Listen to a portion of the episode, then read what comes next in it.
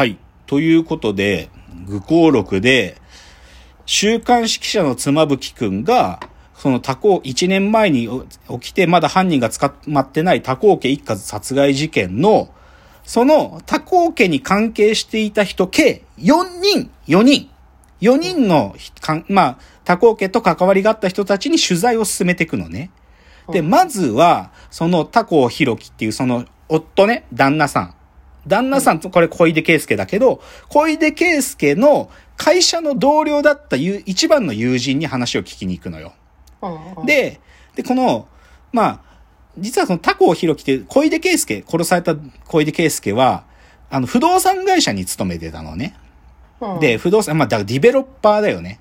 だから、ある種のエリートなんだよ、エリート。エリートサラリーマン。で、でね、それで、まあ、その会社の同僚もだから同じ意味で、大学も同じだし、ある種のエリートなのよ。でね、で、話で出てくるのは、その会社が新入社員で女の子が入ってくると、こう、なんか親睦会とか言って、ある種の自分の将来の嫁さん探しみたいなこともやってたんだっていう話になるわけ。なんかプライベートな側面での。で、ある、ある時に、その合コンみたいなその新入社員歓迎会があった時に、なんかこの小出圭介のことをすごくこう、好きになりそうな女が近くに来てたんだって。で、それでね、小出圭介のサラダとか取り分けてて、で、それでもうなんかそのいい感じになったから、その歓迎会から二人だけいなくなっちゃったんだって。で、それで、その、数日後に喫煙所で、おい、ひろき、お前あのことやったの？とか聞くわけよ。あ、うん、なんで分かっちゃったの？って、だって二人でいなくなったら分かるだろうとか言って。で、何どう？付き合ってんの？とか聞くわけよ。そうすると、向こうはそう思ってんじゃないって小出圭介が言って、え、どういうことだよ？つって。だってさ、俺、その日のうちにやらせちゃう女なんて嫌だよ、そんな軽い女って小出圭介が言うのよ。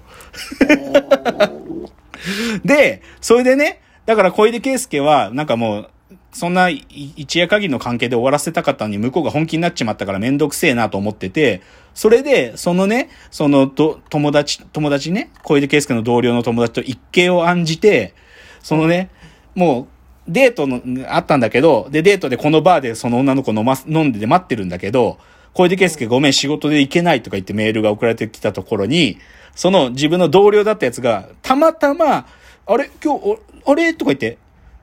何今日ここでデートなの？とか言って、その同僚の友達がそこに現れるわけ。で、そいつも彼女にデートすっぽかされたっていう体でそこのバーに来て、だから同じ境遇じゃんとか言って、なんか親密になって、そいつともやっちゃうのよ。その女の子が。で、それでそれを後々、え、お前の本当に付き合ってた男って、ケース、あの、小出圭介なん？とか、そいつに言わせて、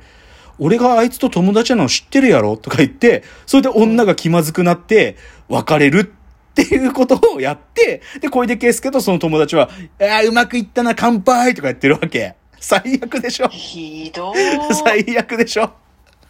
でもね、こういうことをやってたん、やってるってことがそこで語られるから、じゃあ、その女の子は小出圭介に恨み持ってますか？とか言ったら、いやいや、なんかそんな、そんなことじゃな、なんかそんなので言ったらもっと小出圭介殺されていますよとか言って、で、その山本さんってその女の子も、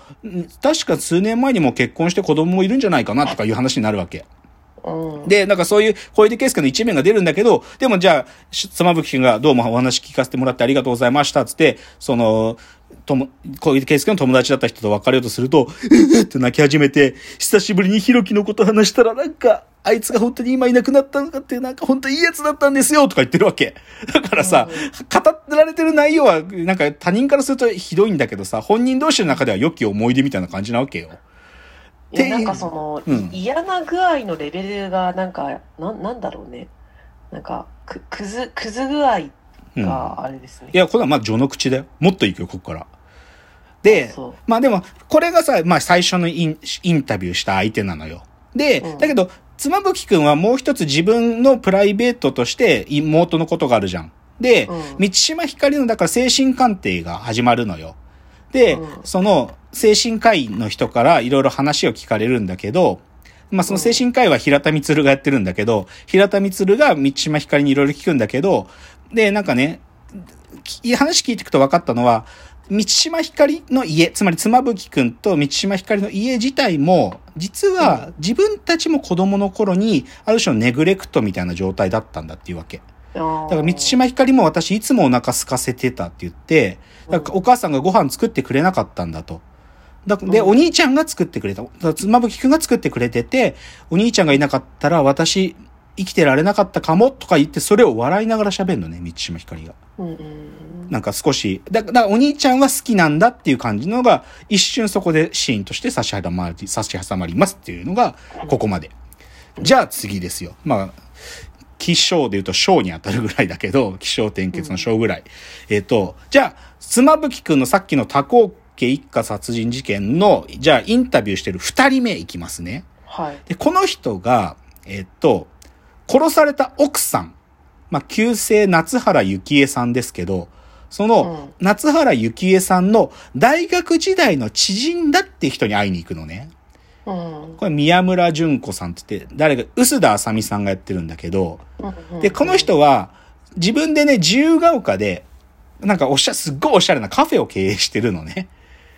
で、だからまあなんていうか一丁前にちゃんと仕事してる人なんだけど、で、この人が、その夏原さんとの大学時代の同級生で、まあ、うん、その大学で文系大学って言ってるんだけど、おそらく慶応のことだよ、これ。慶応大学。もうひ、み、三田とかね、日吉とか出てきちゃうから、言葉が。おそらく慶応なのね。で、その大学の、だから同級生で、で、なんかね、その、薄田あさみがね、いや、なんか文系大の子って容量いい子が多いからとか言って 言うわけ。なんか容量、どういうこととか言うと、なんかあんまり苦労とかしたがらないタイプなんです、つって。で、それに比べて私はなんかこんな自分で会社、あ、カフェとかやっちゃって、どっちかというと私文系大の人とはちょっとタイプが違いますね、みたいな、そういうところにもちょっと自分の自尊心みたいなのが見え隠れするんだけど、でね、で、それでね、何をじゃあ話されるかというと、大学時代どういう女の人だったのっていうね、その殺された奥さん、夏原幸恵さんが大学時代どういう女の子だったかって話になるわけ。でね、で、文系大学ってのは、その内部生と外部生っていうのがいるんだと。つまりエスカレーター式だから、その中高から上がってきた人たちが内部生。で、外から受験で入ってきた人たちを外部生と呼ぶと。で、ここには明確な格差があって、内部生たちは明らかに華やかで金持ちで家柄もいいと。で、そこには外部生たちはそこには入れないんだっていうのが言うんだけど、その夏原幸恵さんだけは、すごく綺麗で上品だから、入学早々その内部生の方に、ある意味、格上げされたんだっていう彼女は言うわけよ。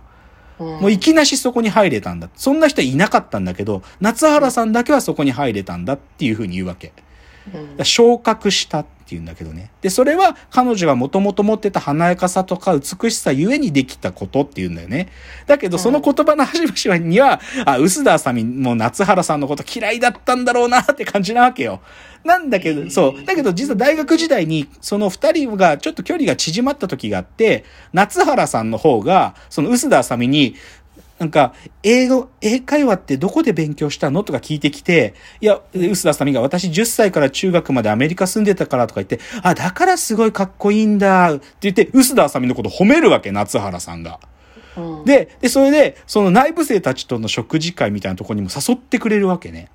うん、で、だけど、薄田あさみはさ、まあ一般人だからさ、で、だけどその合コンみたいな場所に、薄田あさみのバイト先が一緒の彼氏も実はたまたま来ちゃってたの。慶応の。薄田あさみの彼が来ちゃってて、でそこで彼と薄田あさみと夏原さんが一緒にいる会なんだけど、で、夏原さんすごくこう、女の子だから、